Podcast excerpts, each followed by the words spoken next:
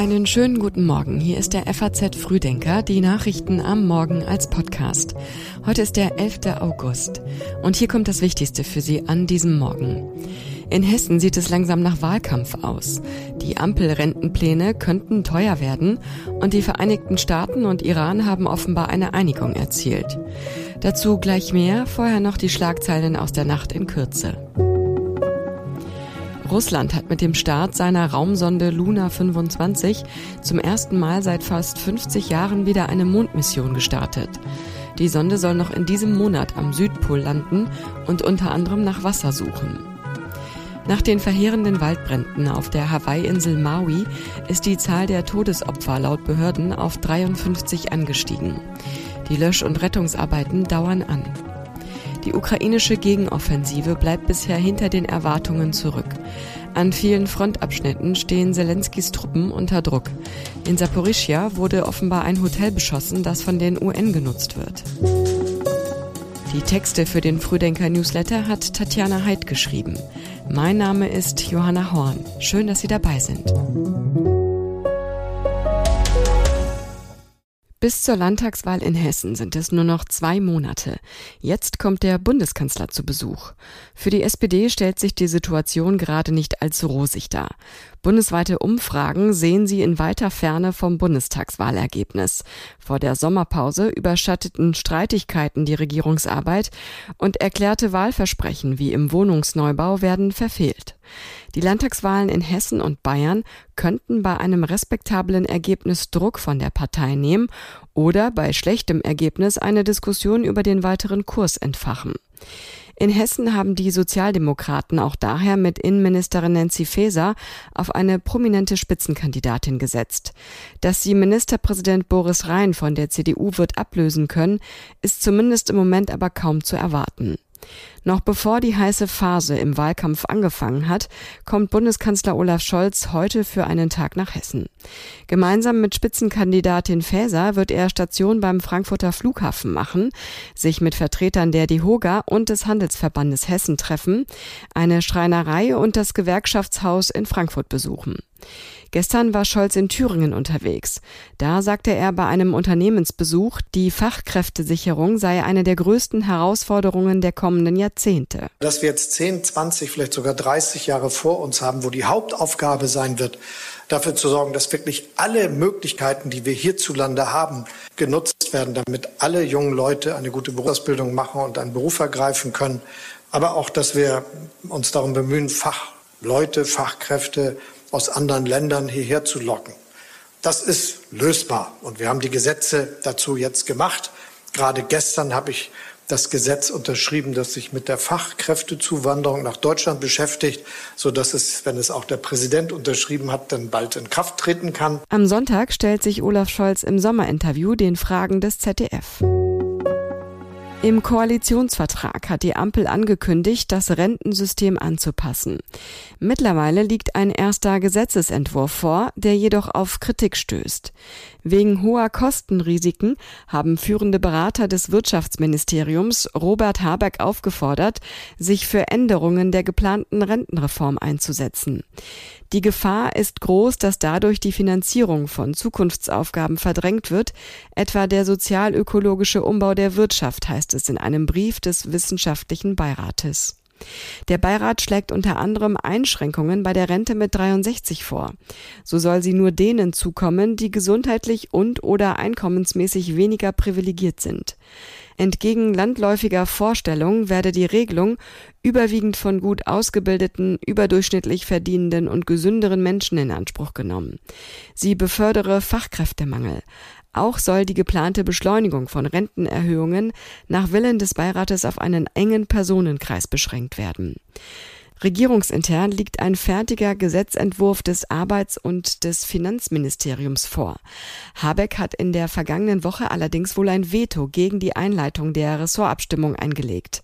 Seine Einwände richten sich jedoch gegen die geplante Einführung eines Generationenkapitals. Das ist ein staatlich organisierter Aktienfonds, der mit seinen Erträgen zusätzliche Einnahmen für die Rentenversicherung erwirtschaften soll. Zur Rente hat sich Bundeskanzler Olaf Scholz gestern bei einem Bürgerdialog in Erfurt geäußert. Das ist schon ganz schön gut, dass wir die gesetzliche Rentenversicherung haben. Das ist eine gute Tradition in Deutschland. Und wir müssen auch dafür sorgen, dass sie eine gute Zukunft hat. Und das hat sie auch. Übrigens gibt es von mir auch noch eine klare Ansage. Ich bin der festen Überzeugung, dass wir es jetzt nicht mehr nötig haben, das Renteneintrittsalter immer weiter anzuheben. Wer jetzt mit 17 die Schule verlässt, hat fünf Jahrzehnte Arbeit vor sich. Ich finde, das ist genug. Wenn dann jemand findet, ich will auch länger, super. Aber nicht, weil er muss, sondern weil er oder sie kann. Die Spannungen zwischen Belarus und den NATO-Ländern Polen und Litauen nehmen zu. Polen fürchtet eine Wiederholung der Ereignisse von 2021. Vor zwei Jahren hatte der Diktator von Belarus, Alexander Lukaschenko, öffentlich gedroht, seine Grenztruppen würden Drogen und Migranten an der polnischen EU-Außengrenze nicht mehr aufhalten. Wenig später wurden belarussische Uniformierte mehrfach dabei beobachtet, wie sie Migranten in Grenznähe begleiteten und ihnen den Übertritt erleichterten. Am Grenzübergang Kuźnica-Bruski lieferten sich hunderte Migranten eine Straßenschlacht mit der polnischen Polizei. Auch in diesem Sommer ist es an der Grenze zu Gewalt gegen polnische Beamte gekommen. Unklar bleibt, ob Migranten oder belarussische Kräfte die Urheber sind. Im Juli haben laut polnischem Grenzschutz fast 4000 Migranten versucht, die Grenze zu überqueren. Seit Jahresbeginn seien es 19.000 Menschen gewesen, mehr als im gesamten Vorjahr mit 16.000. Polen will 10.000 Soldaten entlang seiner Grenze zu Belarus einsetzen. Das sagte Verteidigungsminister Blaschak gestern. 4.000 dieser Soldaten würden den Grenzschutz unterstützen, die übrigen würden in Reserve gehalten. Amerika und Iran tauschen laut Medienberichten offenbar Gefangene aus. Gestern Abend wurden fünf amerikanische Staatsbürger aus der Haft in Iran entlassen. Die Amerikaner wurden unter Hausarrest gestellt. Das berichtete der Anwalt eines Gefangenen, der wegen Spionagevorwürfen inhaftiert worden war. Nach einigen Wochen in einem Hotel in der iranischen Hauptstadt dürfen die Amerikaner demnach offenbar ausreisen. Es gebe jedoch keine Garantien, hob der Anwalt hervor. Laut New York Times soll im Gegenzug eine Handvoll iranischer Staatsbürger freigelassen werden. Die sitzen Haftstrafen wegen Verstößen gegen die Iran-Sanktionen ab. Medienberichten zufolge sollen nach erfolgreicher Abwicklung des Gefangenenaustausches sechs Milliarden Dollar aus iranischen Öleinnahmen in Südkorea freigegeben werden, die wegen der amerikanischen Sanktionen seit Jahren nicht nach Iran transferiert werden können. Sie sollen an die Zentralbank von Katar gehen. Die katarische Regierung kontrolliert demnach, dass das Geld nur für Lebensmittel, Medikamente oder andere humanitäre Zwecke verwendet wird. Der Schritt passiert in einer Zeit besonders angespannter Beziehungen zwischen Iran und den Vereinigten Staaten. Im Juli verlegte Washington als Reaktion auf alarmierende Vorfälle zusätzliche Kampfflugzeuge und einen Zerstörer in den Mittleren Osten. Iranische Einheiten hatten vorher Handelsschiffe angegriffen. Immer wieder inhaftiert Iran Ausländer unter dem Vorwurf der Spionage oder anderer Verstöße gegen die nationale Sicherheit. Auch mehrere Deutsche sind in Iran in Haft. Fußballfans dürften sich freuen. Die Pflichtspiele gehen los und den Anfang macht heute die erste Runde des DFB-Pokals. Beim DFB-Pokal kämpfen 64 Teams um den Einzug in die nächste Runde. Die erste Runde ist vor einigen Wochen ausgelost worden.